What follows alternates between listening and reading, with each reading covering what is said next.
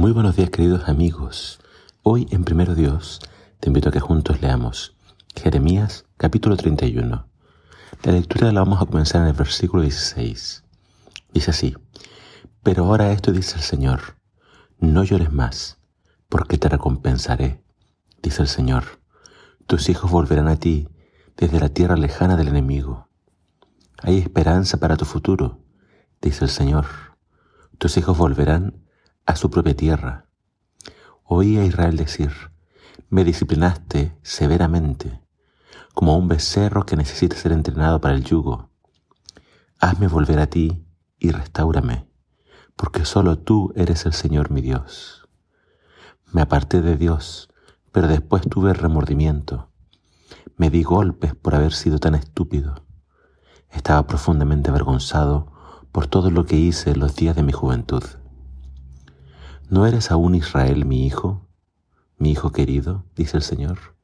A menudo tengo que, castigarlo, pero aún así lo amo. Por eso mi corazón lo anhela, y ciertamente le tendré misericordia. Pon señales en el camino, coloca postes indicadores, marca bien el camino por el que viniste. Regresa otra vez, mi Virgen Israel, regresa aquí a tus ciudades. ¿Hasta cuándo vagarás mi hija descarriada, pues el Señor hará que algo nuevo suceda. Israel abrazará a su Dios. Esto dice el Señor de los ejércitos celestiales, Dios de Israel. Cuando los traiga de regreso del cautiverio, el pueblo de Judá y sus ciudades volverán a decir, el Señor te bendiga, oh casa de rectitud, oh monte santo. Tanto la gente de la ciudad como los agricultores y los pastores vivirán juntos en paz y felicidad, pues le he dado descanso al fatigado y al afligido alegría. Al oír esto me desperté y miré a mi alrededor. Mi sueño había sido muy dulce. Se acerca el día, dice el Señor, cuando aumentaré en gran manera la población humana y el número de los animales en Israel y Judá. En el pasado, con determinación desarraigué y derribé a esta nación la derroqué, la destruí y sobre ella traje el desastre, pero en el futuro con la misma determinación la plantaré y la edificaré. Yo el Señor he hablado. El pueblo ya no citará este proverbio. Los padres comieron uvas agrias, pero la boca de sus hijos se frunce por el sabor. Cada persona morirá por sus propios pecados. Los que coman las uvas agrias serán los que tengan la boca fruncida.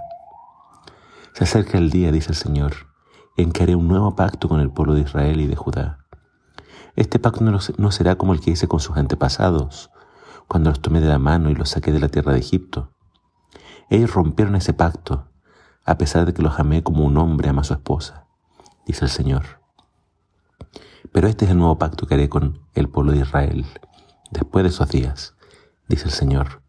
Pondré mis instrucciones en lo más profundo de ellos y las escribiré en su corazón. Yo seré su Dios y ellos serán mi pueblo. Y no habrá necesidad de enseñar a sus vecinos, ni habrá necesidad de enseñar a sus parientes diciendo, deberías conocer al Señor.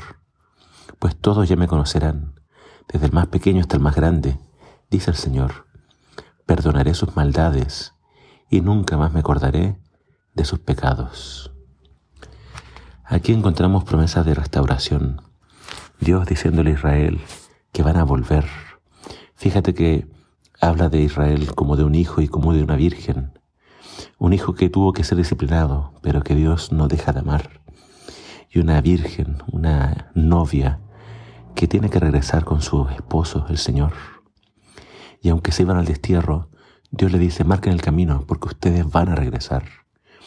Al parecer esto eh, Jeremías lo recibió en un sueño profético, porque dice, desperté y había sido un sueño muy agradable.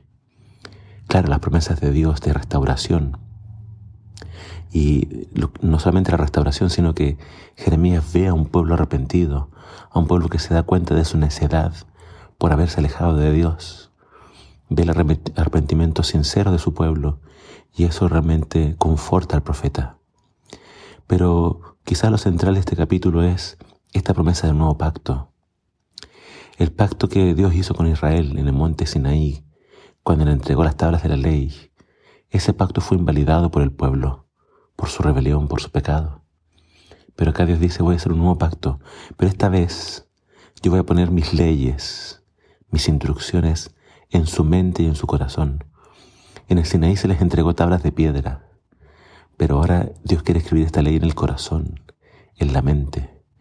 Y este nuevo pacto se cumplió con el ministerio de Jesús. Él, en el aposento alto, en la última cena, dijo, eh, este es el nuevo pacto en mi sangre. En el Sinaí el pacto se realizó con sangre de animales, pero el nuevo pacto se hizo con la sangre de Cristo. Y entonces Él dice que ese es el nuevo pacto en su sangre. Él entregó su cuerpo y derramó su sangre para hacer el nuevo pacto. Y en este nuevo pacto dice Dios, ya nadie tiene que decirle a otro, conoce al Señor, porque todos me conocerán. Que el nuevo pacto sea una realidad de nuestras vidas. Que Dios ponga su ley en nuestra mente y corazón y que nunca más nos apartemos de Él. Que sigamos fieles en sus caminos hasta que Él venga a buscarnos. Que el Señor te bendiga.